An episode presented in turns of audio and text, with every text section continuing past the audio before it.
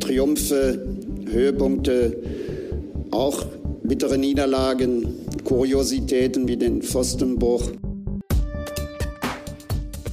Einen wunderschönen guten Tag, guten Abend, guten Morgen, wann auch immer ihr das hört. Hier ist der Pfostenbruch, euer Podcast über Borussia Mönchengladbach. Und der Grund, warum ich jetzt einen wunderschönen guten Tag wünsche, wir nehmen mit reichlich und genügend zeitlichem Abstand auf zu 1 zu 3 Heimniederlage unserer Borussia am Samstagabend gegen Eintracht Frankfurt. Ich bin Kevin, hallo liebe Hörerinnen und Hörer, hallo Fabian, wie geht's dir? Hi. Ja, hi. Ja, die Niederlage, die hat natürlich verdammt wehgetan am äh, Samstagabend vor allem mal wieder äh, in der ersten Halbzeit das Spiel verloren, zur Halbzeit 3-0 hinten gelegen. Ähm, es zieht sich halt so ein bisschen wie so ein, roter Faden auch so durch, durch viele Spiele der Saison, dass Borussia ja leider, leider die Spiele schon in der ersten Halbzeit so ein bisschen aus der Hand gibt. In der zweiten Halbzeit ist der Mannschaft dann wieder gar nicht viel vorzuwerfen, sodass man aus den Spielen rausgeht und ja auch im, hinterher in den Medial und von vielen Spielern hört, ja, so verkehrt war es gar nicht. Das ist dann der, oft der Eindruck, der sich aus der zweiten Halbzeit festsetzt, weil ich finde, wie immer haben wir eine ganz passable zweite Halbzeit gespielt, aber leider war das Spiel ja schon zum Großteil gelaufen. Der Grund, warum ich äh, tatsächlich sehr niedergeschlagen war, jetzt auch am Sonntag noch, ist einfach, dass ja ich schon ein relativ gutes Gefühl hatte, dass die Mannschaft eine Reaktion zeigen würde auf diese bittere Pokalschlappe in Darmstadt. Und man ist einfach unfassbar krass auf den Boden der Tatsachen zurückgeholt worden. Es fällt einem, also so geht es mir ganz persönlich auch einfach noch schwer, Eintracht Frankfurt jetzt einfach als fast eine Klasse besser äh, darzustellen. Das sind sie gewesen. Das sind eben die neuen Kräfteverhältnisse. Das ist einfach äh, schwer, damit klarzukommen. Dementsprechend niedergeschlagen war ich. Aber ich fand auch die einzelnen Gegentreffer unfassbar bitter und unnötig. Wir werden sicherlich jetzt gleich in der detaillierten Tiefe dann darüber sprechen, wollen aber erstmal wie in den letzten Wochen auch in die Werbung gehen. Der Sponsor unserer heutigen Folge ist wie in den vergangenen Wochen auch Devolo. Äh, wir testen die Produkte von Devolo jetzt schon seit einigen Wochen und können euch äh, deshalb eine ganz klare Kaufempfehlung aussprechen. Also wenn ihr besonders viel streamt oder in einem Haushalt auf verschiedenen Geräten auf Streamingdienste zurückgreifen wollt, dann seid ihr bei Devolo tatsächlich genau richtig. Und das Schöne ist, es gibt auch einfach keinen Streit mehr darüber, wer jetzt nah am WLAN-Router sitzen darf, denn das schnelle Internet kommt bei Devolo aus der Stromleitung direkt einfach Powerline in die Steckdose und schon holt ihr in allen Räumen das Maximum aus eurer Internetverbindung raus. Egal, ob Borussia jetzt auf The Zone spielt oder bei The Zone, bei Sky oder in Zukunft vielleicht auch mal wieder auf Amazon Prime übertragen wird, ihr braucht euch keine Gedanken zu machen um die Qualität des Streams. Solltet ihr auf mehreren Etagen wohnen, bedeutet das also auch, äh, dass ihr euch von nun an euer eigenes Borussia-Reich im Keller oder auch auf dem Dachboden aufbauen könnt. Äh, Devolo sorgt dafür, dass die WLAN-Signalstärke im ganzen Haus gleich verteilt ist und äh, wirklich äh, jeden Winkel des Hauses erreicht. Also auch ganz oben im, auf dem Dachboden, unten im Keller. Von überall könnt ihr die Spiele von Borussia verfolgen. Ganz genau. Im Sommer könnt ihr natürlich auch auf der Terrasse schauen. Einfach Powerline draußen in die Steckdose und schon habt ihr beim Grillen mit Freunden besten Empfang. Also auch bestens geeignet für die Grillparty bei der nächsten Europameisterschaft, der Heim-EM im Sommer 2024. Oder wenn ihr einen Wintergarten habt, dann natürlich jetzt auch bei der kommenden WM. Denn jede Steckdose in eurem Haus ist ein potenzieller WLAN-Zugang. Das ist äh, das Praktische, das ist der Vorteil an den Lösungen von Devolo.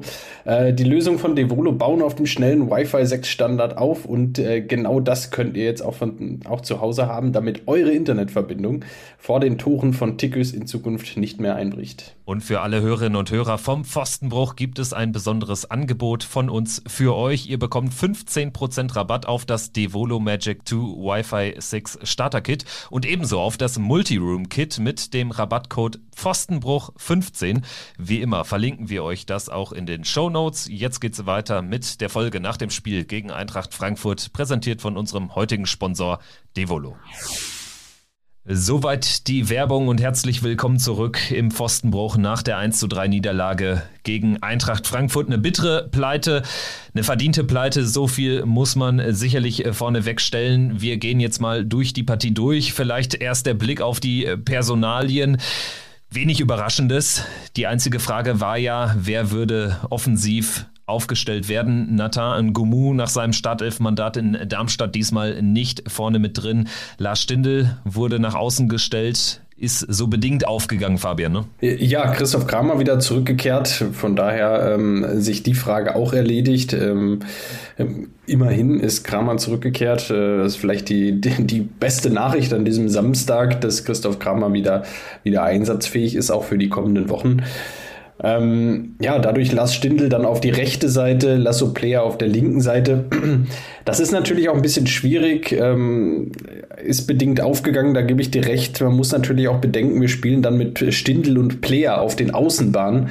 Und äh, aus meiner Sicht sind auch beide Spieler eigentlich keine klassischen Außenbahnspieler. Und das merkt man im Spiel der Borussia auch. Es sind nicht die Spieler, die ganz klassisch außen stehen, die Linie halten, äh, die Grundlinie runtergehen und, äh, und dann Flanken schlagen, sondern es sind schon Spieler, die 20, äh, 30 Meter vor dem Tor dann auch immer wieder den Weg ins Zentrum suchen. Äh, und das wird aus meiner Sicht Borussia oft zum Verhängnis, ähm, gerade gegen Mannschaften, die mit äh, Dreierkette hinten stehen und ähm, doch im Zentrum sehr, sehr massiv verteidigen. Ich denke, damit einher geht ja auch die Tatsache, dass du dich als gegnerische Mannschaft von Borussia Mönchengladbach natürlich auch wahnsinnig gut auf äh, die Borussia Borussia einstellen kannst. Denn personell ist da eben überhaupt nichts möglich. Du kannst nichts verändern im Prinzip. Die Mannschaft stellt sich Woche für Woche oder Spiel für Spiel von selbst auf. Und dann hast du natürlich vorne gerade auch ein Tempoproblem einfach. Du hast ein Tiefenproblem, du hast lauter Probleme, bedingt auch alleine durch die dünne Personaldecke ob der vielen Verletzten. Also das ist äh, schon eine wahnsinnige Hypothek, ohne da jetzt irgendwie der Mannschaft eine Entschuldigung zu geben. Aber das muss man schon immer mit einbeziehen, jetzt auch in die Analyse, in die wir jetzt natürlich gleich reingehen wollen. Da geht es dann auch darum, ich meine, wenn wir mal in die Analyse langsam reinstarten, Aufstellung ist ja schnell erzählt, ansonsten waren es die bekannten Veränderungen. Benzebaini rutscht wieder für Netz in die Mannschaft, das war soweit auch absehbar nach dem Pokalspiel. Ähm, und ansonsten ähm, ja, startet die Mannschaft äh, mal wieder, muss man ja sagen, etwas behäbig. Und diese Behäbigkeit, ähm, ja, die kann man vielleicht auch in, in gewissen Zahlen ausdrücken. Ich glaube, in der ersten Halbzeit waren es dann knapp vier Kilometer, die Borussia weniger gelaufen ist als Eintracht Frankfurt. Und ähm, das zeigt natürlich auch schon so, äh, so ein wenig, dass die Mannschaft ja gewisse Probleme hat, in den Spiel reinzufinden. Ich will da jetzt nicht wieder das ganz große Mentalitätsrad drehen, aber ähm, die Laufbereitschaft Mannschaft ähm, in der ersten Halbzeit ist dann vielleicht auch einfach nicht so da. Äh, vielleicht bei dem einen oder anderen Spieler auch, ähm, auch so ein gewisser Effekt von, naja, wir schauen uns jetzt erstmal an, wie wir, wie wir hier ins Spiel reinkommen. Ähm, vielleicht, ähm, vielleicht muss ich ja heute auch gar nicht viel laufen, vielleicht, vielleicht gewinnen wir das Spiel auch einfach so. Und dann ja, um dann wieder den Bogen zurückzuschlagen zu, zu dem, was, was, du eingangs gesagt hast, du hast nicht viele Optionen und auch als Trainer hast du nicht viele Optionen. Das heißt, du hast natürlich auch nicht viele Optionen, dem einen oder anderen, naja, vielleicht nicht so ähm, lauffreudigen Spieler auch mal zu sagen, hey Kollege, wenn du im nächsten Spiel nicht bis zur Halbzeit äh, mal ein paar Kilometer gemacht hast oder äh, wenn du die Wege einfach nicht machst, ähm, auch hinter den, hinter den Bällen hinterher zu rennen, die Lücken zu schließen ähm, und dafür zu sorgen, dass die Mannschaft kompakter steht, äh, dann sitzt du im nächsten Spiel mal auf der Bank. Diese Möglichkeit, die fehlt Daniel Farke momentan komplett, weil jeder, der da auf dem Platz steht, weiß, nächste Woche spielt er wieder. Das betrifft natürlich jetzt explizit natürlich auch die linke und rechte offensive Position sicherlich. Nathan Ngumu ist äh, sicherlich auch wegen seiner Laufstärke dann in Darmstadt reingekommen, hat ja jetzt auch äh, verhältnismäßig viele Minuten dann nochmal bekommen. Ist sicherlich auch dann Thema für Union, sprechen wir aber im weiteren Verlauf der Folge drüber. Trotzdem, ich würde jetzt nicht sagen, dass jetzt irgendwie die Laufbilanz oder der Vergleich jetzt irgendwie ursächlich ist, ne? weil schon qua natürlich der, der spielerischen, spielerischen Ausrichtung von Borussia werden wir das in einer Vielzahl von Spielen Spielen noch erleben, auch in Partien, wo es dann für uns gut läuft, weil wir natürlich dieses ballbesitzorientierte Spiel an ähm, oder auf den Platz bringen wollen. Und da ähm, würde ich einfach sagen, hat man jetzt natürlich gegen Frankfurt gemerkt, dass wir einfach überhaupt keine Passsicherheit mehr haben. Also da waren wir tatsächlich äh, zu früherer Zeit in dieser Saison schon mal deutlich besser. Vielleicht waren die ähm, Gegner auch ein bisschen schlechter und standen uns nicht so auf den Füßen. Aber tatsächlich, wenn wir vielleicht uns mal das 0 zu 1 exemplarisch anschauen, extrem ärgerliches Gegentor. Und das fängt ja an, weil Lars Stindl einfach auch einen schlampigen Pass spielt, weit in der Frankfurter Hälfte. Da, da können wir, da können wir jedes, jedes Tor natürlich irgendwo nehmen.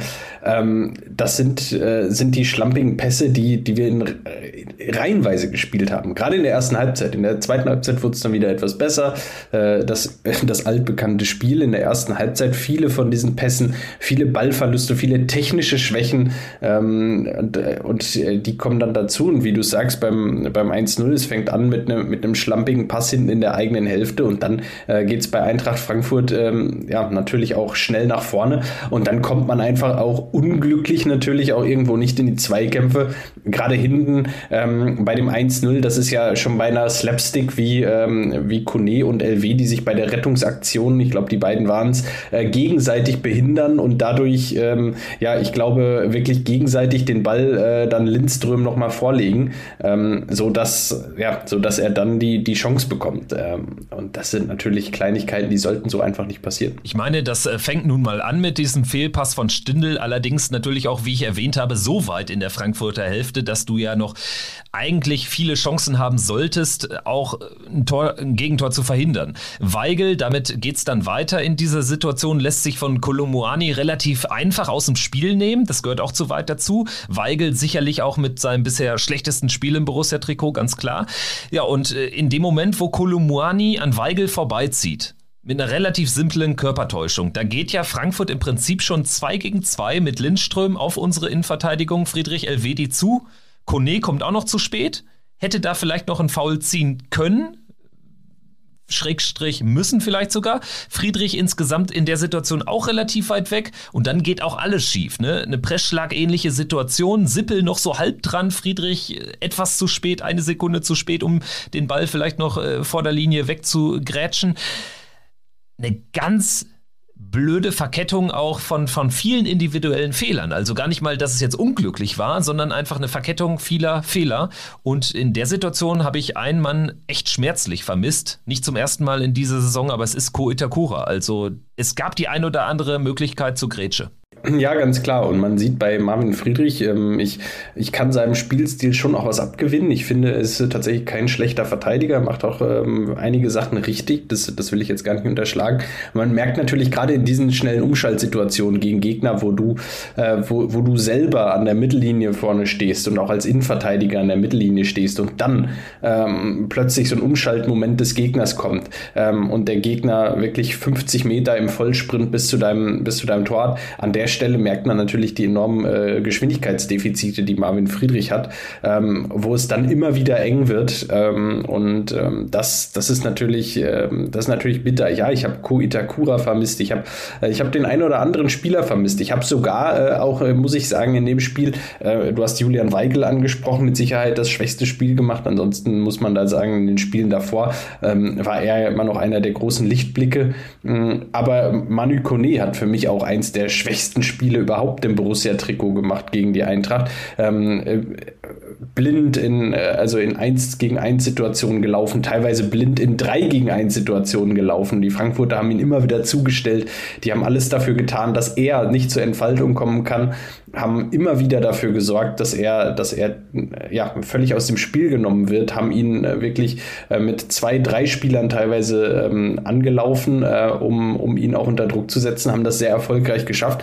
Und in den, an den Momenten habe ich manchmal gedacht, heute hätte uns auch ein Florian Neuhaus ganz gut getan auf dieser, auf der Achterposition, ähm, um vielleicht da mal einen Koni auch irgendwo zu entlasten, um dem vielleicht auch mal irgendwann ein Spiel zu geben, wo er nicht spielen muss, um ihn vielleicht auch zur Halbzeit mal rausnehmen zu können, wo er er ja dann schon mit dunkelgelb verwarnt war. Wobei na auch klar war, die nächste Situation, die führt dann dazu, dass er rausgehen muss. Ähm, da hätte man mit Flo Neuhaus natürlich auch super nachlegen können nochmal und hätte sagen können, gut, dann, dann bringen wir jetzt Flo Neuhaus, äh, der diesem Spiel nochmal was anderes gibt. Mit Sicherheit ein Spieler, der von, den, von der Eintracht nicht so stark unter Druck gesetzt werden würde. Du kannst dein Spiel dann nochmal ein bisschen anders aufziehen. Es haben mir echt die Optionen gefehlt in diesem Spiel und äh, ich glaube, das hat der Borussia am Ende ein bisschen das Genick gebrochen. Also bei Manu Kone habe ich äh, jetzt schon seit mehreren Wochen das Problem, dass ihm auch so ein bisschen geistige Frische einfach abgeht. Er ist immer noch ein sehr junger Spieler, er hat aber schon eine hohe Last äh, zu tragen, letztendlich auch als Nebenmann von Julian Weigel und als absoluter Stammspieler, der aber jetzt eben analog, da würde ich auch Joe Skelly nennen, einfach auch mal eine Pause gut gebrauchen könnte. Es war jetzt schlicht und ergreifend bei beiden wieder nicht möglich. Bei Scully gab es ja das Thema schon jetzt auch in den Vorwochen, will man vielleicht mal Stevie Liner bringen, der natürlich, ähm, ja, was jetzt so ein ballbesitzorientiertes Spiel ist, generell nicht der perfekte Spieler ist, aber trotzdem prinzipiell die Möglichkeit zu haben. Auch das war jetzt nicht möglich, weil Stefan Leiner ja auch nicht spielen konnte, nicht spielfähig war. Also es äh, kommt schon sehr viel zusammen und tatsächlich ähm, Kone im Verbund mit Weigel beide einfach deutlich schwächer als äh, das Frankfurter Mittelfeld und sie haben es da dann Spielern so, so Passmonstern wie Mario Götze, die den Ball dann auch eben sehr schnell und sehr äh, zielorientiert nach vorne treiben können, sehr einfach gemacht. Hinzu kommt natürlich beide nach einer Viertelstunde schon gelb vor, äh, verwarnt und das ist natürlich auch eine schwere Hypothek, gerade in so einem Spiel, wo dann eben die Gegner dann immer nah an dir dran sind und dir auf den äh, Beinen stehen und du dann eben spätestens dann auch nicht mehr zur Grätsche auspacken kannst, ohne dann vom Platz zu fliegen. Gerade Kone war ja auch wirklich kurz davor kurz vor der Pause, ne? Ganz genau. Und ähm, da ja, kann man sich schon fast bedanken. Ähm, ja, war aus meiner Sicht äh, völlig okay, dass er noch am Platz stand. Aber ähm, ja, dann, dann steht Kone auch zu Beginn der zweiten Halbzeit ja noch auf dem Platz für, ich glaube, 15, 20 Minuten, die es dann am Ende noch waren, ähm, bis er dann endlich, äh, endlich erlöst wurde, sozusagen, bis dann äh, auch Netz und Gumu gekommen sind.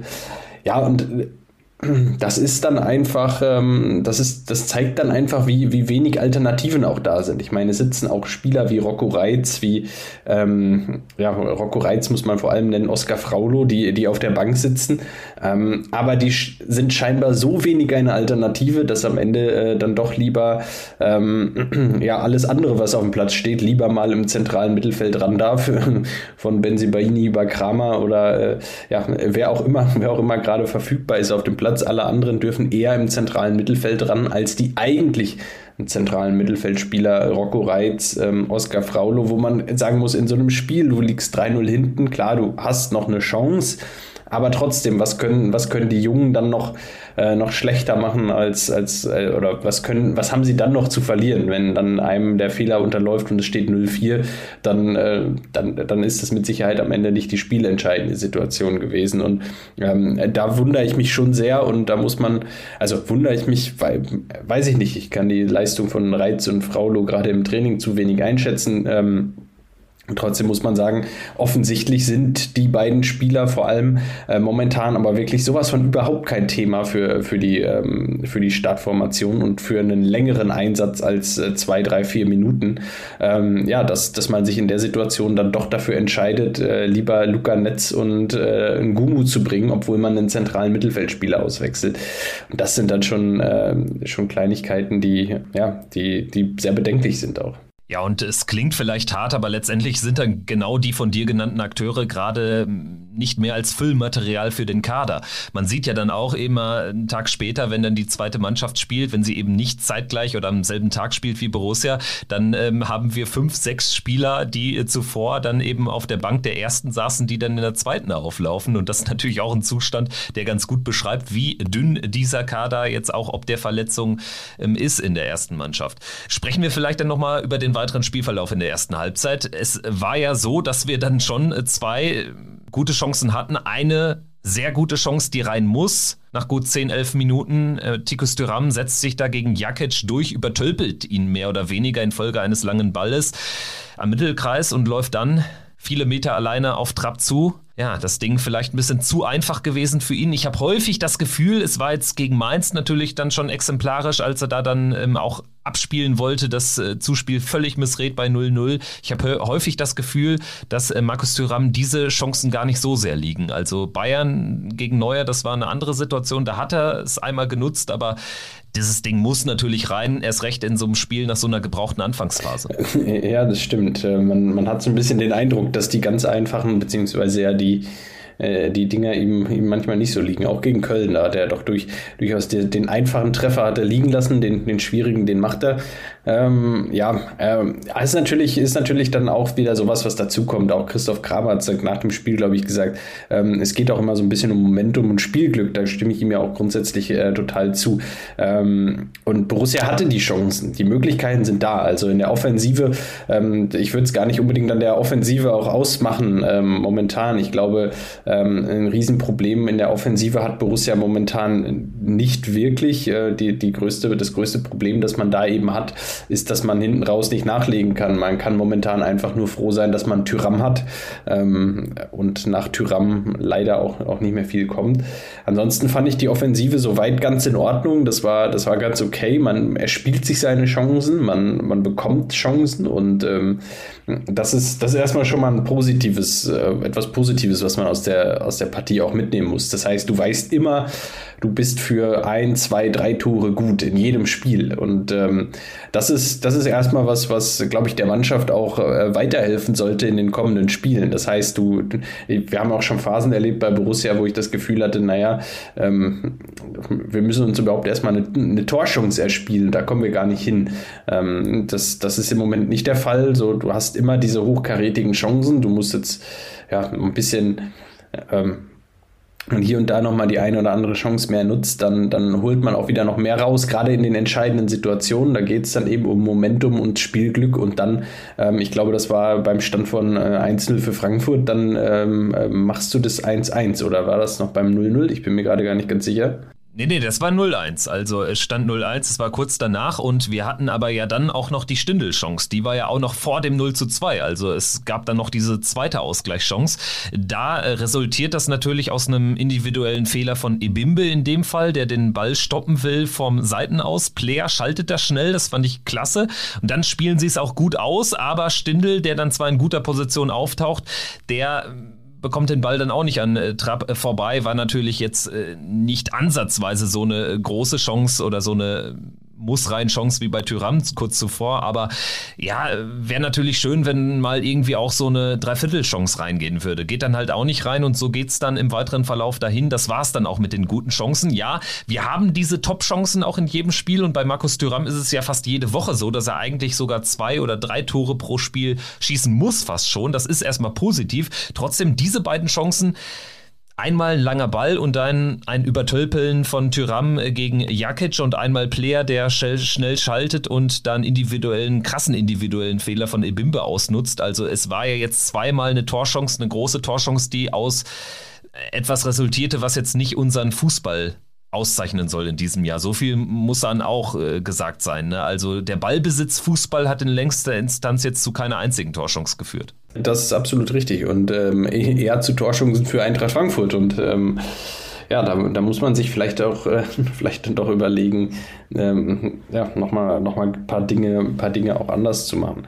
Ähm, ohne, ohne da jetzt äh, ja, zu viel rein interpretieren zu wollen. Aber das, das, war, das war schon ja, durchaus auffällig in dem Spiel, dass Borussia tatsächlich eher aus, aus diesen Situationen, auch gerade ähm, aus dem Ballbesitz von Frankfurt, dann auch aus den Fehlern, die sie gemacht haben, die Chancen ähm, ähm, kreiert hat äh, und Chancen entstanden sind. Die Chancen waren da.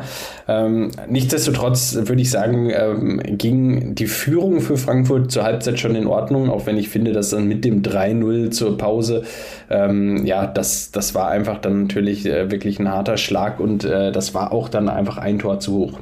Ja, also das 0 zu 3 war zu hoch, das hat Daniel Farke ja im Nachgang auch so gesagt und trotzdem einfach auch wieder bitter, wie du dann die Tore 2 und 3 kassierst. Das 0-2 schnell erzählt, ist auch ein Gegentor, was du so nicht bekommen darfst. Du klärst zur Ecke, auch schon eine gute Chance im Übrigen gewesen, in die sich da Kolumuani gebracht hat. Dann kommt die Ecke rein und Friedrich sieht da einfach sehr schlecht aus. Also da darf er sich nicht so abkochen lassen mit seiner Körpergröße gegen den relativ kleinen Ebimbe. War aber das erste Gegentor nach Ecke. Ja gut, musste dann am Ende mal so hinnehmen. Das 0 zu 3 äh, habe ich mich noch deutlich mehr darüber aufgeregt, weil Julian Weigel da völlig unbedrängt in den Mann spielt.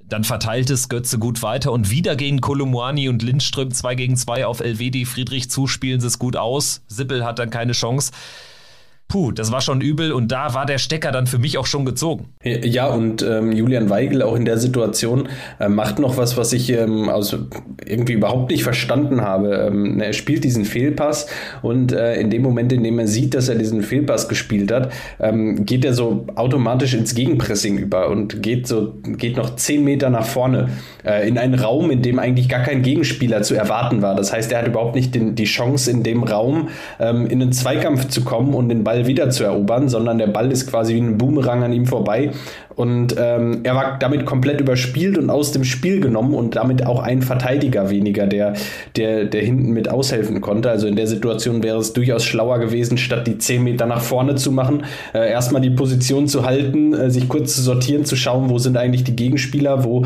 äh, wo wird es hier gerade gleich gefährlich und dann ähm, in, in, einem, ja, in einem Raum, wo du wirklich in höchster Not klären musst, dann da zu sein, um, um da zu unterstützen. Ähm, da hat er dann zweimal in einer Szene aus meiner meiner Sicht die falsche Entscheidung getroffen und äh, das hat Borussia dann auch irgendwo das Genick gebrochen in der Situation. Dann die zweite Halbzeit, in der Borussia sich jetzt nicht hat abschlachten lassen. Das ist positiv. Du hast es, glaube ich, eben schon mal ganz kurz erwähnt. In der letzten Saison wäre das vielleicht auch anders ausgegangen da hat Borussia eine Reaktion gezeigt, die man aber auch zeigen muss. Das ist jetzt nichts, was man sonderlich hervorheben sollte. Frankfurt hat natürlich jetzt auch nicht mehr viel machen müssen. Die konnten in den Verwaltungsmodus übergehen. Tyram macht nochmal das 1-3. Danach kommt nochmal so ein bisschen Hoffnung auf, auch bei mir, aber wirklich nur ganz zart, wurde dann natürlich auch je gekillt durch diese ellenlange Unterbrechung wegen äh, dieses äh, Kabelrisses da ich habe trotzdem jetzt am Ende nicht wirklich verstanden, warum man das Thema auch nochmal aufwirft. Ich hatte jetzt nicht das Gefühl, dass der Borussia Prag jetzt am Brennen ist, als da Tyram das 1 zu 3 macht. Dafür war Frankfurt mir auch zu stabil. Dadurch auch das Tor irgendwie zu sehr aus einem individuellen Fehler der Frankfurter behaftet, wo es dann Player und Tyram dann auch kompromisslos zu Ende spielen. Das war cool, ne? aber du brauchtest äh, so ein Ding halt eher beim Stand von 0 zu 1. Also es war dann am Ende ein Muster ohne Wert. Deswegen würde ich sagen, die zweite Halbzeit vielleicht auch schwierig zu bewerten oder auch kaum bewertbar. Ja, auf jeden Fall schwierig bewertbar. Ähm, man hat in der zweiten Halbzeit gesehen, Borussia ist, wieder, ist dann genauso viel gelaufen wie die Eintracht. Äh, spannenderweise. Ähm, ich weiß, ich reite heute ein bisschen zu viel auf, diesem, auf diesen Laufwerten rum, aber ähm, ja, äh, das, äh, das finde ich. Lag vielleicht auch an Ngumu, der da ja noch 20 ja, Minuten lang kam und der ist ja ein Läufer vor dem Herrn. Ja, genau, das ähm, äh, mag, mag auch sein. Ähm, ja, ähm, ich fand es auf jeden Fall in Summe dann etwas besser. Ähm, ja, wie immer in der zweiten Halbzeit. Ich würde mir halt wünschen, dass man, dass man auch den Fußball, den man in der zweiten Halbzeit spielt, dann auch defensiv, klar, die Eintracht hatte auch hier und da nochmal die eine Chance, dann noch ein Tor zu schießen. Äh, trotzdem ähm, hätte ich jetzt gesagt, in der zweiten Halbzeit waren die Chancen von Borussia auch da. Ähm, Borussia hat das ganz, ganz gut gemacht und ähm, ich würde mir wünschen, dass man das, den Fußball, den man so oft auch in dieser Saison schon in der zweiten Halbzeit gezeigt hat, dann ähm, auch mal wieder in der ersten Halbzeit zeigt, so wie man es auch gegen Leipzig schon getan hat. Äh, eines der ganz wenigen Ausnahmespiele, die ich da, die ich da anführen würde. Wenn wir zu so einer Art Fazit kommen jetzt nach diesem Spiel. Ich denke, über jeden Zweifel haben, ist das ein korrektes Resultat. Frankfurt ist die bessere Mannschaft, ist die breiter aufgestellte und auch individuell besser aufgestellte Mannschaft im Vergleich zu unserer, weil sie natürlich dann auf so zwei, drei Positionen schon rotieren können und die Spieler auch mehr geistige Frische irgendwie reinbringen. Und dann würde ich hinzuziehen einfach, das ist für mich nach diesem Spiel ganz deutlich geworden, es braucht halt eine Zeit lang, bis so ein Spiel, wie es Farke haben möchte, dann auch fruchtet. Ne? Also wir hatten, glaube ich, ich, in der Anfangsphase der Saison auch einfach Gegnerglück. Ich meine, du musst es dann auch so ziehen, du musst die Punkte nehmen. Hoffenheim zu Hause, Hertha zu Hause, auch gegen Köln, ne? das waren alles äh, Siege, wo die Mannschaften über weite Strecken der Partie dann auch dezimiert waren, äh, mit, mit Gelb-Rot jeweils. Das muss man sicherlich auch erwähnen. Also da können wir, glaube ich, zufrieden sein mit den 16 Punkten. Das zeigt dieses Spiel auch, wo wir deutlich unterlegen waren gegen eine Frankfurter Eintracht, die ja aber auch schon deutlich häufiger ran musste jetzt wegen der Champions League. Also ist eine ganz schwierige Gemengelage. Ich äh, komme am Ende zu der Erkenntnis, dass man schon merkt, dass wenn irgendwie so kleine Fehler in so ein Ballbesitzspiel implementiert werden, dass es dann auch relativ einfach ist für Gegner aktuell. Ne? Also irgendwie Stichwort Restverteidigung, da ist da nicht mehr viel. Das war jetzt beim 1-0 und beim 3-0 der Fall. Ja, das, das ist ein Riesenproblem und genau das ist das, was, was, wir, ja, was wir auch schon seit ja, immer wieder äh, auch mal, mal angesprochen haben. Ich bin ehrlicherweise ähm, ja so ein bisschen so ein bisschen unschlüssig, was, äh, was, was so die Gründe sind, warum oder ja, was so, was so das ist, was Borussia eigentlich besser machen kann ähm, und was, wo es, wo es genau hängt. Ähm, ich ja, ähm, am Ende, am Ende haben wir die ein oder anderen Gründe immer schon wieder angesprochen. Der Kader, ja, der Kader ist einfach nicht breit genug. Das, das ist ein Thema. Ja, und dann ähm, geht es dann doch darum, äh, ja, die, diese Ballverluste abzustellen, ähm, um auch am Ende gar nicht in die Situation zu kommen, dass du, ähm, dass du den Gegner dazu einlädst, äh, diese, diese Kontersituation gegen uns zu haben, wo du sagst, ja, da, da sehen Elvedi und Friedrich eben in, als Restverteidigung hinten immer, immer schlecht aus, weil wie willst du da auch glänzen? Das kannst du mal zwei, dreimal wegverteidigen, ähm, aber bestimmt nicht fünfmal, äh, wenn, wenn drei Highspeed-Spieler ähm, auf dich zulaufen. Ähm, das wird einfach schwierig und das kriegst du einfach äh, so nicht gehandelt. Das kriegt kein Innenverteidiger so gehandelt. Äh, da, da kriegen auch die Bayern hier oder da mal, mal ihre Gegentore, äh, wenn sie, wenn sie dafür sorgen, also wenn sie, äh, wenn sie hinten Upamecano und äh, weiß nicht, hin, äh, hinten alleine lassen und, ähm, und diese ja, gegen zwei Gegenspieler, die mit Ball im vollen Tempo auf sie zulaufen, ähm, ja, da, da ist es für jede Mannschaft schwer und es gilt einfach, ähm, diese Situation zu verhindern, ähm, klarer nach vorne zu spielen ähm, und ähm, ja, im Zweifel die Risikobälle, die man spielt, irgendwie auch genauer abzuwägen, ähm, beziehungsweise sich auch, ähm, auch anzuschauen, was, was, sind eigentlich die Fehlerquellen, wo sind eigentlich die Risikopässe, die man spielt? Und ähm, wie kann man diese, diese Risikobälle vielleicht, ähm, ja, vielleicht anders und äh, besser spielen, sodass man länger in Ballbesitz bleibt und ähm, vor allem den Ball nicht in äh, Situationen verliert, in denen es unmittelbar gefährlich wird, sondern vielleicht ähm, ja, äh, äh, ja, eben vor allem nicht im, nicht im Mittelfeldzentrum, ähm, wo, wo dann äh, im Zweifel die, der Gegner auch die Spieler hat, äh, die in der Lage sind, einen 20, 30, 40 Meter Pass zu spielen, äh, genau in den Fuß von ähm, einem Stürmer, der dann, der sich dann bedankt und äh, auf die Reise geschickt wird. Ich habe mich den Sonntag, also den Tag danach, auch noch echt lange damit beschäftigt. Was ist jetzt eigentlich so das Grundproblem? Warum äh, hat man dann auch wirklich gar keine Chance gegen Frankfurt in einem Spiel, wo ich eigentlich am Ende auch Chris Kramer beipflichten würde? Das war jetzt keine 0 zu 3 Halbzeit. Und trotzdem sagen alle, ja, geht am Ende vielleicht doch in Ordnung, weil die Chancen, die sie sich rausspielen, waren nun mal äh, deutlich. Ne? Ich bin so ein bisschen zu der Erkenntnis gelangt, oder ich habe das Gefühl, dass diese fehlende Kadertiefe gepaart mit dieser eklatanten Verletzungsproblematik. Dafür kann jetzt keiner was, das ist einfach super bitter gelaufen, damit müssen wir jetzt aber klarkommen, dass das im Zusammenspiel bei einer Mannschaft, die so viel den Ball hat, also wir gehören ja von den Ballbesitzwerten zu den Top-Teams der Liga. Ob das jetzt top ist oder eher flop, das mögen andere bewerten, aber das ist ja nun mal so. Ne? Wir haben teilweise Ballbesitzwerte von über 60, weit über 60 Prozent.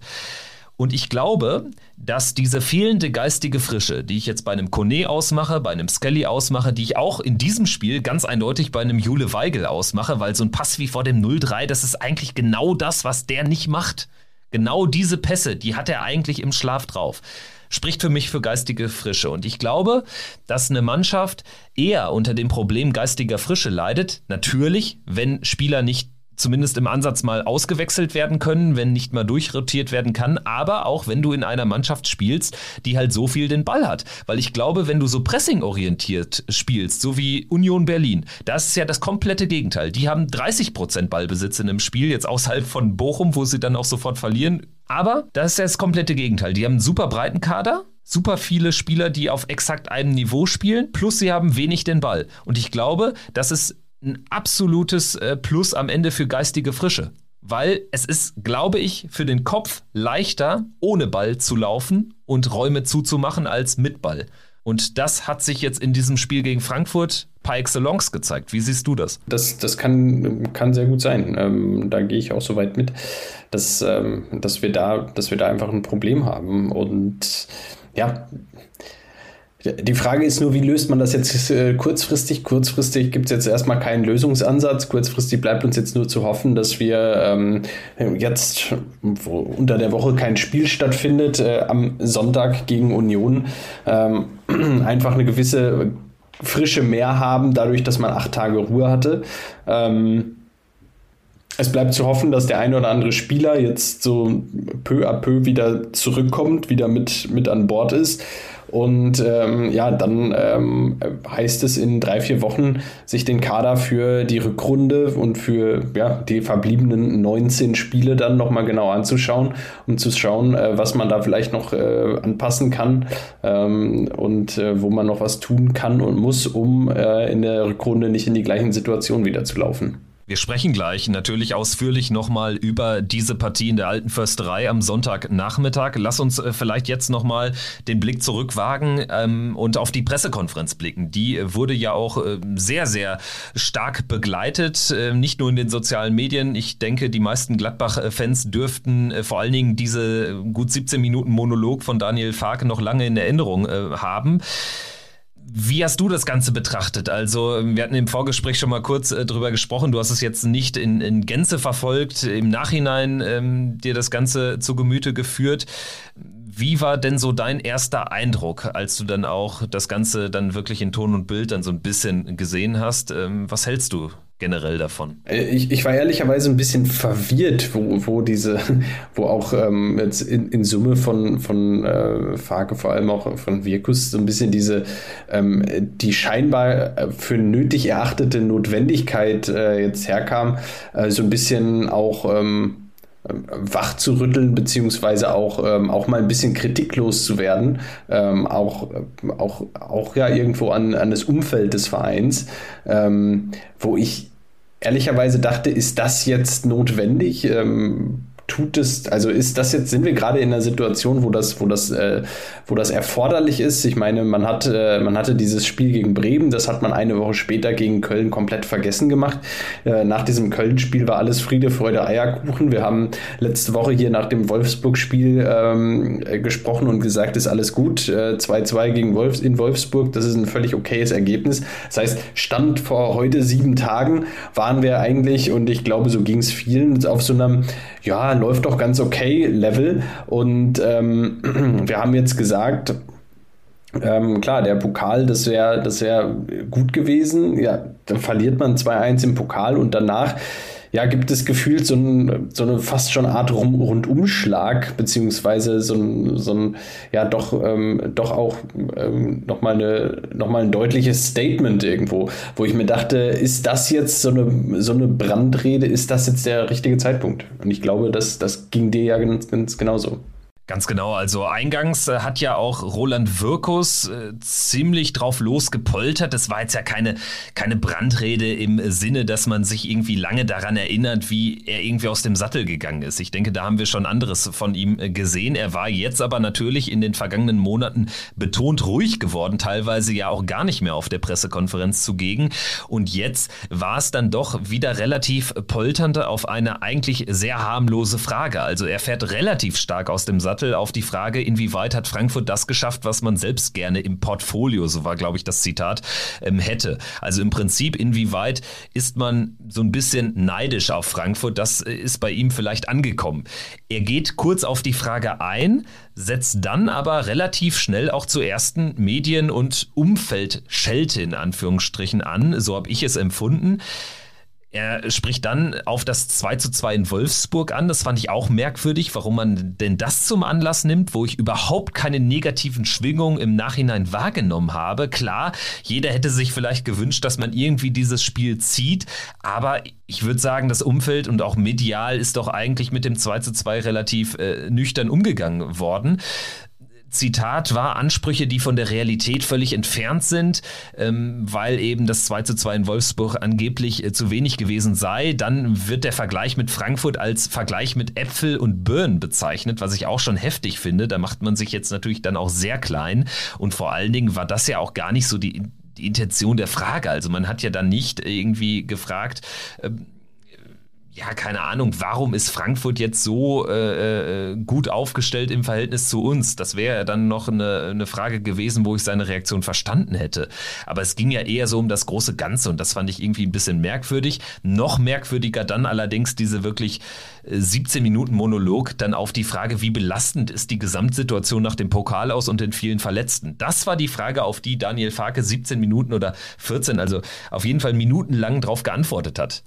Ich stimme da in einigen Punkten auch zu, was er dann gesagt hat, also dass Kritik viel zu oft viel zu schwarz und weiß ist. Sehe ich so. Das thematisieren wir, glaube ich, auch sehr häufig. Also mehr Grautöne zulassen, ne, ist da das Stichwort. Wo ich nicht zustimme, ist die Medienschelte, die es für mich war. Er sagt zwar dann auf weitere Nachfrage, nee, das war jetzt doch keine Medienschelte. Das ist so diese Smartness, mit der dann vieles auch irgendwie äh, kaschiert, ist so mein Eindruck. Eigentlich war es doch eine Medienschelte. Und wenn es die war, und so habe ich sie wahrgenommen, dann frage ich mich wirklich, was die bei Borussia für Medien konsumieren. Denn ich habe da nichts wahrgenommen, was irgendwie in eine falsche Richtung ging. Also vielleicht außerhalb der Springerpresse hat da für meine Begriffe nichts den Anlass zugegeben, jetzt zu diesem Zeitpunkt, nach einer Bilanz von vier Siegen, vier Unentschieden, zwei Niederlagen, zu dieser Medienschelte in Anführungsstrichen anzusetzen. Also in meinen Augen, das haben wir auch schon ganz oft genug angesprochen, sind das nahezu paradiesische Medienverhältnisse in Mönchengladbach im Verhältnis zu Medienstädten wie Köln oder Hamburg. Ich verstehe, und darauf zielt ja, glaube ich, auch deine Aussage ab, den Zeitpunkt einfach überhaupt nicht. Man hat da jetzt eine Patrone verschossen, die man vielleicht im Verlauf der Hinrunde auch noch gebraucht hätte. Jetzt, ähm, jetzt fragt man sich so ein bisschen, wie, wie, wie man damit umgeht. Dann verliert man eben das Spiel 1 zu 3 gegen, gegen die Eintracht. Ähm, hat natürlich nicht dazu geführt, dass die Gesamtbetrachtung ähm, im Umfeld und medial ähm, jetzt besser wird, sondern, sondern eher im, im, im Zweifel schlechter.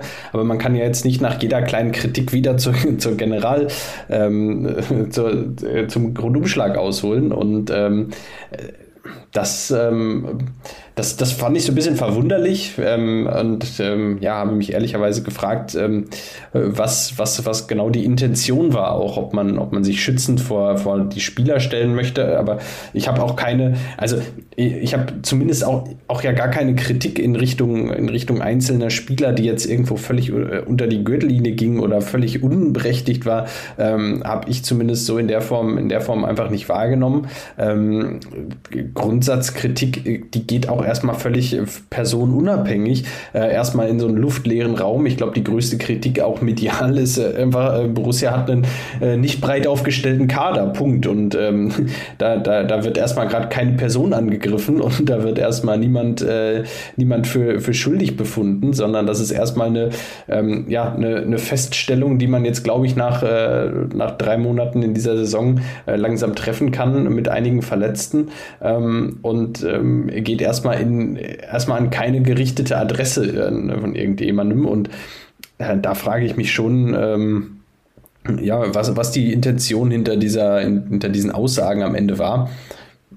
Mal sehen. Und auch ähm, dieser Vergleich zu Eintracht Frankfurt. Ich meine, klar, Frankfurt hat uns mittlerweile überholt. Äh, marktwerttechnisch bei Transfermarkt sind das 227 zu 206 Millionen. Das ist Rang 5 in der Liga zu Rang 7. Durchschnittlich bewegen wir uns da zwischen 7,59 Millionen pro Spieler und 7,38. Und wenn man sich anschaut, dass wir hier immer über die fehlende Kadertiefe sprechen. Da sind ja einige Spieler, die, also bei uns mit drin, die einen fast nicht messbaren Marktwert haben. Dementsprechend ist es mir auch ein bisschen zu einfach zu sagen hier oder das so darzustellen, als wäre Frankfurt uns meilenweit enteilt. Das sehe ich halt beim Blick auf die Startelf, die da am Samstag äh, der Frankfurter Eintracht gegenüber stand, auch nicht. Und ich finde, da wären andere Faktoren, dass man vielleicht so dieses Thema geistige Frische ähm, mal aufwirft, dass man äh, ein bisschen mehr sich auch darauf fokussiert, dass eben dieses ballbesitzorientierte Spiel insofern Zeit braucht, als dass man drei Jahre lang die Mannschaft was komplett, eine fast identische Mannschaft Mannschaft was komplett anderes hat spielen lassen. Das äh, wiegt da für mich viel stärker als dann auch solche Faktoren, die Farke immer wieder auch aufmacht. Zum Beispiel eben ähm, hat er sich diese Woche jetzt auf die Heimbilanz äh, versteift, dass er gesagt hatte, ja, vor irgendwie zwei Wochen waren wir die Nummer eins der Heimtabelle, was aber auch irgendwie ein schwieriges Argument ist. Klar, du hattest nach dem Köln-Spiel äh, vier Siege aus fünf Partien, zwölf Punkte und dann warst du zeitweise auf Platz eins. Liegt aber auch daran, dass natürlich zu dem Zeitpunkt nicht alle Mannschaften gleich viele viele Heimspiele überhaupt hatten. Und wenn wir ehrlich sind, also dieses Leipzig-Spiel kann man rausnehmen, aber ansonsten ich glaube ganz ehrlich, da müssen wir auch diese Heimspiele ziehen, die wir da gezogen haben. Hoffenheim, Hertha, Mainz, Köln, Leipzig. Also zehn Punkte habe ich da im Minimum auch erwartet und erhofft, gerade mit Blick darauf, dass eben wir es schwer haben gegen Mannschaften wie Frankfurt, Union, Freiburg und dann auch die, die ganzen kleineren, in Anführungsstrichen, auswärts, Augsburg, Bochum, die da nächster Zeit kommen. Also mit Blick darauf ähm, haben wir die doch fast gebraucht. Und andererseits wird beim Blick auf die Auswärtsbilanz, die ja mau ist, noch kein Auswärtssieg, immer wieder darauf verwiesen, wie schwer doch auch die Gegner waren. Und das, äh, finde ich, beißt sich so ein bisschen. Ne? Also teilweise finde ich es argumentativ dann auch dünn, sagen wir es so. Schauen wir, schauen wir einfach, wie es weitergeht. Ich bin sehr gespannt auf, auf den Sonntag. Ähm, ja, ehrlicherweise ist es natürlich nicht gerade unser Lieblingsgegner, ähm, auswärts hier bei Union spielen zu müssen, äh, gegen eine Mannschaft, die genau das verkörpert, was uns momentan genau so wehtut. Äh, die Man eine Mannschaft, die genau dem Spielstil spielt, der uns momentan sehr wehtut, ähm, von äh, Teams, die, die, uns, äh, die uns absolut nicht liegen. Und ähm, ja, da bin ich sehr gespannt und hoffe einfach drauf, dass Borussia da äh, am Sonntag Antworten findet. Ich meine, es ist eine, eine, sehr spannende Ausgangslage. Wir haben jetzt noch zwei Auswärtsspiele, Union und Bochum. Die haben jetzt gestern gegeneinander gespielt. Einmal hast du äh, genau das, was uns wehtut in Perfektion mit Union Berlin, die an der Tabellenspitze stehen. Und einmal hast du eben mit dem VfL Bochum eine Mannschaft, die es extrem schwer hat, jetzt mittlerweile ja besser reingekommen ist. Die haben sich jetzt getroffen und Bochum hat ja ganz klar Union mit den eigenen Waffen geschlagen. Ich habe nicht das Gefühl, dass man aus Borussia-Perspektive auch nur im Ansatz irgendwas aus diesem Spiel ableiten kann. Es sei denn, man ist irgendwie gewillt, sein Spiel so ein bisschen zu opfern. Wäre das eine mögliche Herangehensweise? Also ich würde A sagen, dass es nicht in Erwägung gezogen wird. Ich glaube, dazu ist man so, zu sehr davon überzeugt. Ich würde aber mal tatsächlich in den Raum stellen, hat man überhaupt theoretisch das Spielermaterial, um irgendwie da sein Spiel ein bisschen anzupassen? Man hat ja jetzt drei Jahre lang mehr oder weniger erfolgreich, meistens weniger erfolgreich, tatsächlich einen anderen Spielstil forciert. Oder sagst du, nee, das ist eigentlich gar nichts, was man überhaupt in Erwägung ziehen kann. Wir müssen versuchen, dass wir da unsere äh, Passquote in den wichtigen Räumen in den Griff kriegen und müssen tatsächlich mit den eigenen Stärken zum Erfolg kommen. Äh, ich glaube zweiteres. Äh, ich glaube tatsächlich, dass uns das Spielermaterial dafür fehlt. Ähm, ich meine, du müsstest alternativ wirklich Union den Ball quasi überlassen. Du müsstest hinterher rennen, du müsstest Union einfach jagen.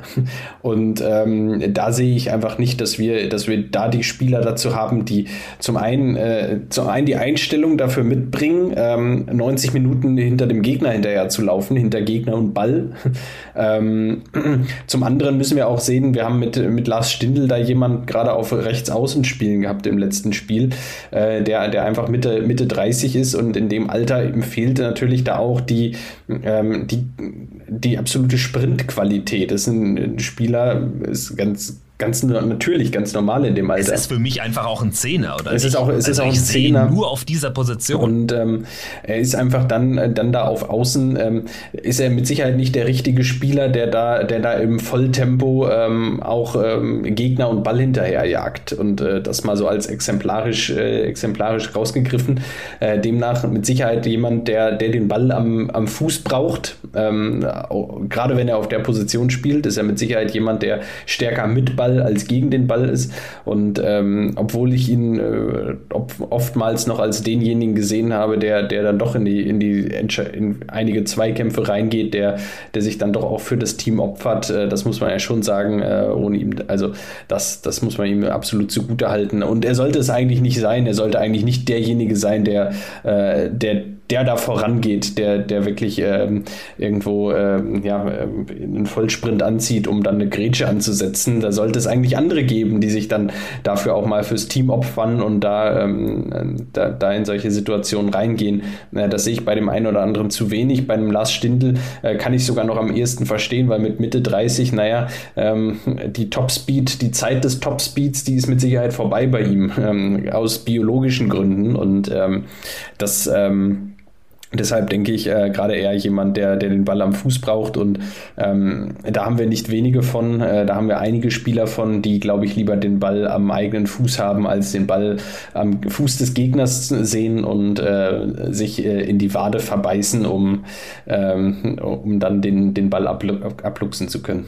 Ich gehe aber tatsächlich davon aus, dass wir Lars Stindl jetzt auf der 10 sehen werden, weil Chris Kramer wird eben auf der 6 gebraucht an der Seite von Jule Weigel. Manu Kone ist gelb gesperrt, fünfte Gelbe. Nach elf Spielen ist natürlich auch sportlich. Weigel steht auch schon bei drei und der hatte ja sein erstes Spiel überhaupt am, was war das, äh, fünften Spieltag. Also ähm, da kommt bald wahrscheinlich auch noch eine Sperre auf uns zu. Jetzt ist es Kone, den es getroffen hat.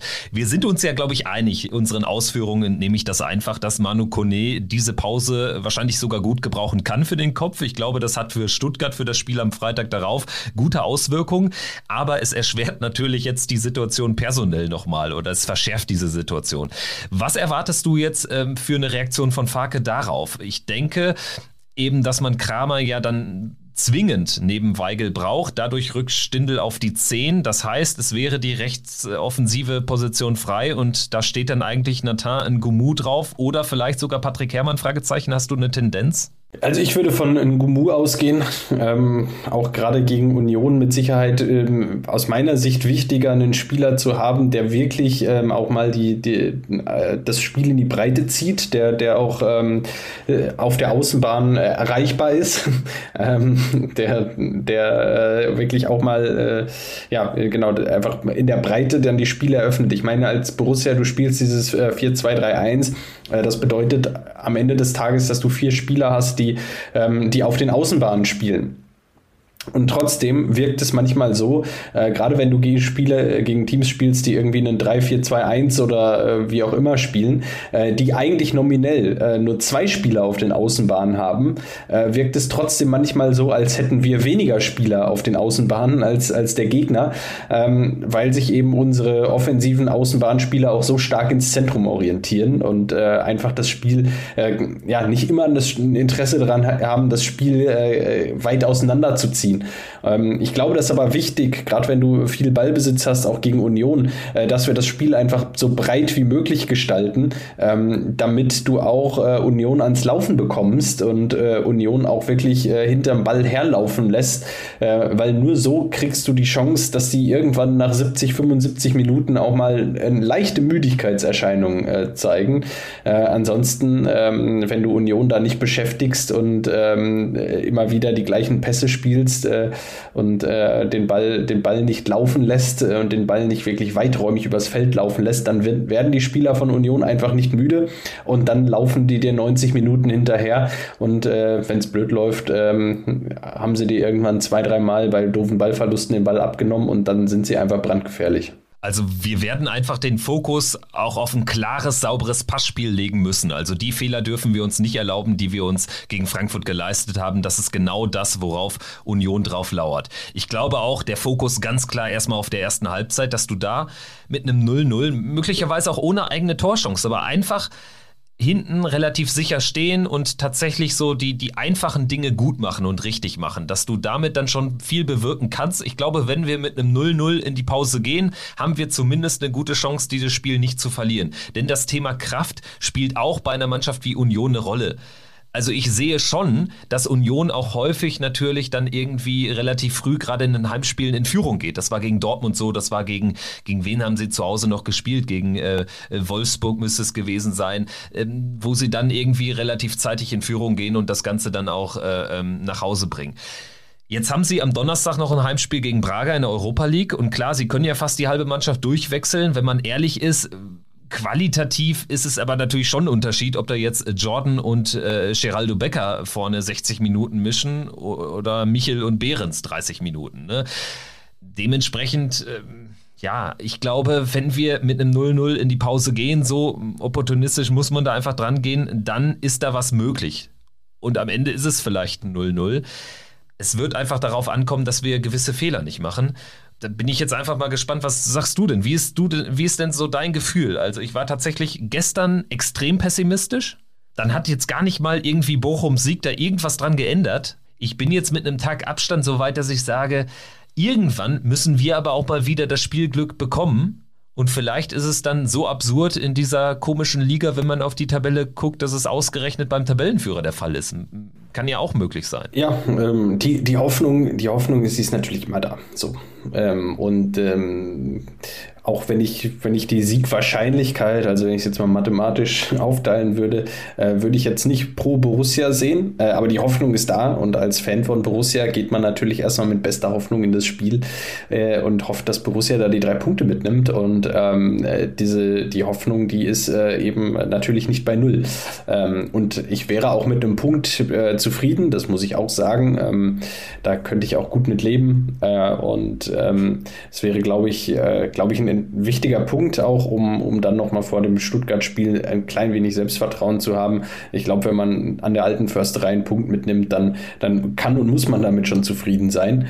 Und ähm, ja, ähm, ich, ich glaube, dass äh, ich glaube, es ist was drin und ich glaube, da sollte sich die Mannschaft auch, ähm, dessen sollte sich die Mannschaft auch bewusst sein und ich hoffe, dass äh, nimmt die Mannschaft auch mit in das Spiel, ähm, das was möglich ist und ähm, einfach diesen, äh, diesen Kopf oben zu haben, positiv zu denken, äh, dieses Spiel jetzt gegen die Eintracht, gegen Darmstadt, beide Spiele eigentlich wegzustecken ähm, und äh, nächste Woche Sonntag nochmal neu anzugreifen.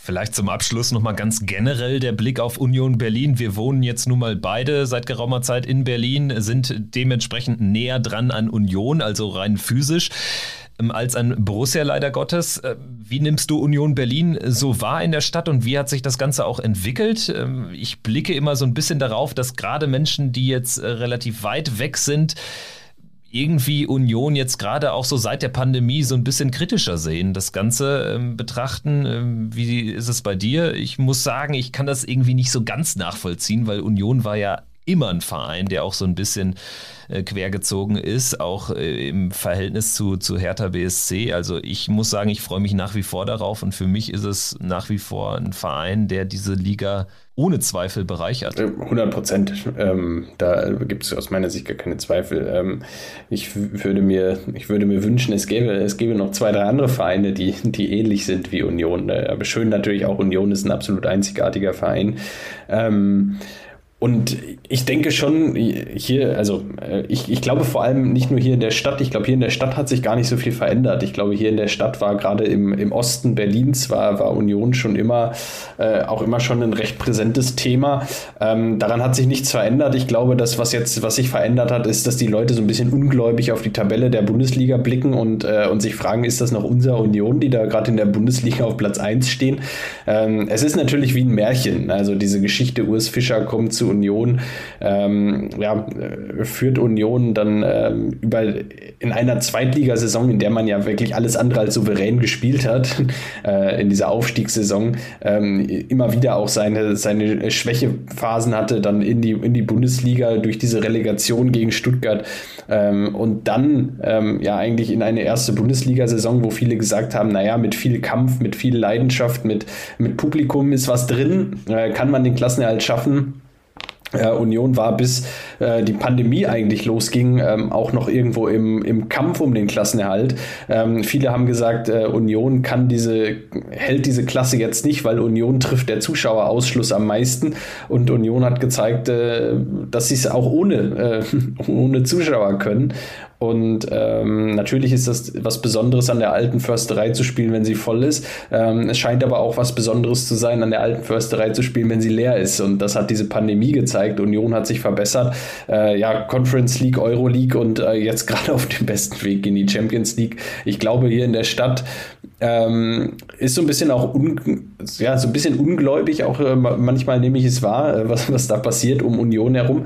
Ähm, ich glaube, hier in der Stadt hat sich aber gar nicht so irre viel verändert. Ich glaube, vor allem die Wahrnehmung außerhalb der Stadt äh, ist nochmal eine ganz, ganz andere, außerhalb der Stadt und außerhalb des Landes vor allem. Äh, Union hat sich jetzt einfach mit diesen, mit diesen in den letzten drei Jahren international einen Namen gemacht, äh, führt dahin, dass ich, als ich in Tansania war, Anfang des Jahres, ähm, mich äh, und gesagt habe, dass ich aus Berlin komme, äh, jemand gefragt hat, ob ich denn Union-Fan sei. Ähm, also ein, äh, ja, äh, ein Mann aus Tansania. Und ähm, äh, das hat mich im, auf den ersten Blick total gewundert, weil wie kommt jemand. Ähm, Äh, wie kommt jemand aus Tansania auf die Idee, äh, nach Union zu fragen, nach dem vermeintlich kleinen Verein der Stadt, äh, äh, nicht, den, nicht nach dem Big City Club zu fragen, sondern nach dem kleinen Verein. Und äh, ja, da wurde mir bewusst, dass in Tansania oftmals einfach Union Berlin da steht und einfach nur äh, in den Tabellen, die dargestellt werden. Und ähm, da vielen, wie soll dem aus Tansania bewusst sein, dass Hertha ein Berliner Verein ist? da steht einfach Hertha. Das könnte auch eine deutsche Stadt sein aus seiner meiner Sicht. Äh, demnach äh, fand ich das eine ganz witzige Anekdote. Also aus meiner Sicht Union jetzt mittlerweile ganz klar auch weltweit die Nummer eins hier in Berlin. Ich glaube, was Union natürlich äh, wie kaum ein zweiter äh, Club auszeichnet, ist der Faktor Identität. Also äh, die haben es geschafft, eine Wagenburg auch aufzubauen um sich herum schon immer und haben das auch halten können, ohne dass es auf mich zumindest irgendwie unangenehm wirkt. Auf viele wirkt es ja sehr unangenehm oder auch dann manche Plakate, die irgendwie die Corona-Maßnahmen dann in Frage gestellt haben. Für mich war das aber immer noch auf so einem Level, das fand ich jetzt nicht, nicht dramatisch oder so. Genauso jetzt auch irgendwie die Nummer da mit Andra Schäfer und Viktor Orban, wo es auch irgendwie schwierig ist, Union da jetzt total irgendwie äh, für äh, massiv zu kritisieren. Also sehe da deutlich weniger Potenzial zur, zur äh, Konfrontation mit diesem Club, als es äh, einige andere sehen. Ich glaube, das ist tatsächlich, wie in so vielen Sachen, auch so eine, so eine Twitter-Debatte tatsächlich. So eine Twitter-Öffentlichkeit, das wäre nochmal meine Frage an dich. Nimmst du das überhaupt wahr? diese total kritische, kritisches Beäugen von Union Berlin, weil du bist jemand, der da überhaupt nicht aktiv ist. Und äh, da bin ich manchmal sehr neidisch. Aber tatsächlich ist das so mein Eindruck, wenn ich mit Leuten nämlich auf der Straße oder auch bei der Arbeit irgendwie spreche, die jetzt überhaupt nicht irgendwie diesen, diesen Einfluss von Twitter nochmal mit reinnehmen, dann wird der Union überhaupt nicht anders betrachtet als äh, vor der Pandemie. Jetzt spielt man seit der Pandemie quasi, vorher ist man aufgestiegen, aber das geht ja quasi einher damit. Äh, in der Bundesliga, vorher hat man in der zweiten Liga gespielt und vorher war Union auch extrem streitbar in manchen Fragen. Ja, ähm, und einfach, einfach nie so ganz angepasst und ähm, das, das zeichnet Union auch aus und Union ist mit Sicherheit nicht der, der der, ähm, also wenn man über einen alternativen Verein spricht, äh, der Union mit Sicherheit auf, auf seine eigene Art und Weise ist, dann meint man damit sicherlich nicht, dass, dass Union äh, St. Pauli ist. Äh, Union und St. Pauli sind zwei und völlig unterschiedliche Paar Schuhe. Ähm, das eine ist äh, irgendwo ein äh, klar politisch sich positionier links positionierender Verein und Union ist das eben genau nicht. Union ähm, kann man mit Sicherheit nicht politisch irgendwo in eine Ecke stecken. Äh, Union ist einfach ähm, da geht es hauptsächlich auch um Fußball und das ist erstmal das, was ich, was ich gut finde.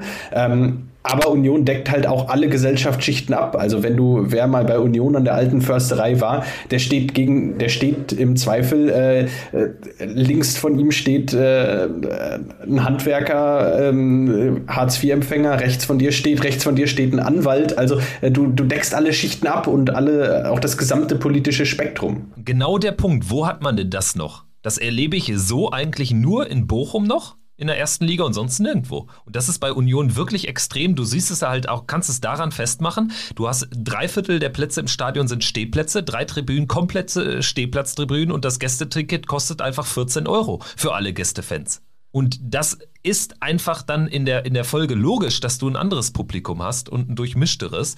Und äh, was aber ganz wichtig ist, glaube ich, und da möchte ich Union wirklich ein bisschen rehabilitieren bei manchen, es ist für mich kein Club, der mehr ein Problem hat mit, mit äh, Rechtsextremismus, mit Antisemitismus als andere. Auf also ich glaube, Fall. da müssen wir ja. gerade in der, in der eigenen Kurve auch dann äh, bei, bei einigen Äußerungen von manchen da den Mund aufmachen. Genauso wie das Union macht, aber äh, tatsächlich ist es nicht der Club, äh, zu dem sie einige machen wollen, die irgendwie äh, Corona-Maßnahmen äh, verweigern, die irgendwie total regierungskritisch sind. Also das sehe ich da einfach nicht verstärkt als bei anderen. Sie sind lauter in dem, was sie machen, bedingt dadurch, dass sie einfach da totale Stehplatztribünen haben und nicht nur eine hinter der Kur, hinter hinterm äh, Tor. Aber äh, sie sind dann nicht deutlich anders aufgestellt als andere in ihrer Fanschaft. Auf gar keinen Fall. Ähm, sie sind da, also aus meiner Sicht auch komplett divers aufgestellt. Äh, ich stand an der alten Försterei tatsächlich mal neben Dietmar Bartsch, äh, Abgeordneter der Linkspartei. Ähm, genauso habe ich bei, bei Union auch schon Aus, Aussprüche und äh, Ausrufe von, von Fans gehört. Ähm, die sind ähm, ja, äh, genderpolitisch jetzt mit Sicherheit äh, nicht korrekt. Auch nicht, nicht zitierfähig auch, für auch den Podcast. Nicht, auch nicht ne? zitierfähig ne? für den Podcast, wo man sich denkt, meine Fresse, also jetzt aber auch, auch schwierig. Also du hast aus dem politischen Spektrum äh, natürlich einfach alles dabei. Du hast aber auch genauso ähm, äh, ganz stinknormale Familien da stehen. Also du hast da einfach alles da und alles versammelt sich und alles äh, kann sich auf eins einigen, auf den puren Fußball und auf Union. Und ähm, und diese, diese total ähm, ja, heterogene Masse, die du da bei Union dann stehen hast am Ende, ähm, die funktioniert zusammen total, total gut. Und das finde ich absolut bemerkenswert. Und das ist für mich einzigartig, ähm, weil du, ähm, weil du es da wirklich schaffst, Personen äh, von aus jeglicher jeglicher sozialer Schicht, aus jeglicher auch von aus ja, verschiedensten kulturellen Hintergründen ähm, zu vereinen. Ähm, und äh, das auch unabhängig der politischen Einstellung irgendwo, das Ganze so ein bisschen hinten anzustellen. Ähm, und alle können sich trotzdem mit den Werten und der Vereinspolitik auch irgendwo von Union ähm, äh, ja, anfreunden, auch wenn, und das muss man sagen, und das muss man Union absolut zugute halten, ähm, auch wie diese Situation, diese Geschichte mit Orban und Schäfer, ähm, da gab es enorme Kritik auch aus der eigenen Fanschaft von Union. Und diese Kritik, die wird sich bei Union angehört. Ähm, und die wird sich bei Union auch angenommen und äh, da wird sich bei Union dann auch mit auseinandergesetzt. Und das finde ich einfach eine ähm, unglaublich starke und bemerkenswerte Kultur, ähm, dass solche Dinge dann auch von den Fans angesprochen werden, werden dürfen ähm, und dass, ähm, dass diese Kritik auch gehört wird und nicht abgetan wird als, ähm, naja, kümmert ihr euch mal um, um euer eigenes Ding, sondern es wird sich intensiv damit auseinandergesetzt, was die Fans gerade auch denken. Nehme ich tatsächlich auch wahr, dass dann natürlich auch äh, viel dann auch abseits der Medien nochmal diskutiert und bespielt wird. Ich glaube, da war tatsächlich die, die große Problematik dann irgendwie die eine oder andere Aussage von Christian Arbeit, dem Pressesprecher von Union, der äh, da so ein bisschen hölzern agiert hat. Vielleicht ist das auch das Los einfach dieses schnellen Erfolgs und ähm, dieses schnellen Bedeutungszuwachses, dass da einiges an Professionalität vielleicht nicht mitgewachsen ist. Es war mir jetzt einfach, einfach auch nochmal ein Anliegen, hier so ein bisschen Union zu rehabilitieren. Jedenfalls in unserer Sicht, hier in unserer Berliner Sicht, würde ich das äh, teils dezidiert anders sehen, als das manche andere tun. Hat mir Spaß gemacht, Fabian. Ich ähm, habe jetzt noch mehr Bock auf das Spiel am Sonntag. Du bist leider äh, nicht im Lande. Das äh, ist von der Planung ein bisschen schief gelaufen, aber ja, ich bin äh, vor Ort und werde die Borussia natürlich gebührend anfeuern, hoffe auf eine Überraschung und dann hören wir uns hier im Podcast nächste Woche wieder. Dann äh, sind wir optimistisch, dass wir dann auch da in größerer Besetzung am Start sind. Äh, wie und wer, das weiß man noch nicht bei uns. Wir sind ein bisschen breiter aufgestellt personell als die Borussia. Leider ganz, Gottes. Ganz genau. Also, ich äh, drücke euch die Daumen äh, und äh, äh wünsche euch viel, äh, viel, Spaß allen, die hingehen. Und ähm, ja, ähm, leider, leider hat sich äh, war meine Planung ein bisschen meine Planung an der Stelle nicht ganz optimal. Ähm, Borussia spielt direkt vor der Haustür und ich bin, bin nicht im Lande. Ähm, naja, ähm, schade, aber ähm, ich äh, hoffe trotzdem und werde das Spiel verfolgen und äh, hoffe trotzdem, dass ihr die drei Punkte, äh, die drei Punkte für Borussia äh, entführen könnt. In diesem Sinne, das war der Pfostenbruch nach dem 1 zu 3 gegen Frankfurt vor dem Spiel gegen Union. Teilt das Ding, sagt es weiter gerne und gebt uns doch am besten 5 Sterne bei Spotify und Apple, wenn es euch gefallen hat. Danke fürs Zuhören und bis nächste Woche. Tschüss. Triumphe, Höhepunkte, auch bittere Niederlagen, Kuriositäten wie den Pfostenbruch.